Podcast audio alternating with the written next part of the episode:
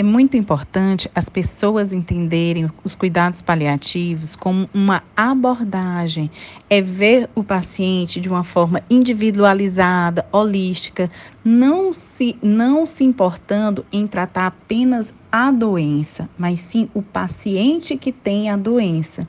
E quando a gente pensa nisso, em qualidade de vida, a gente pensa em ver o paciente como um ser que é, além da dor física, tem a questão espiritual, a questão social.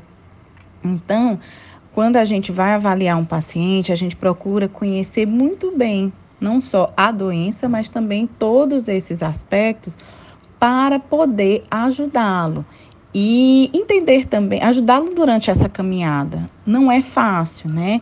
Então, a gente do cuidado paliativo atua em várias fases das doenças. A gente pode atender um paciente numa intercorrência ainda quando a doença não está tão grave.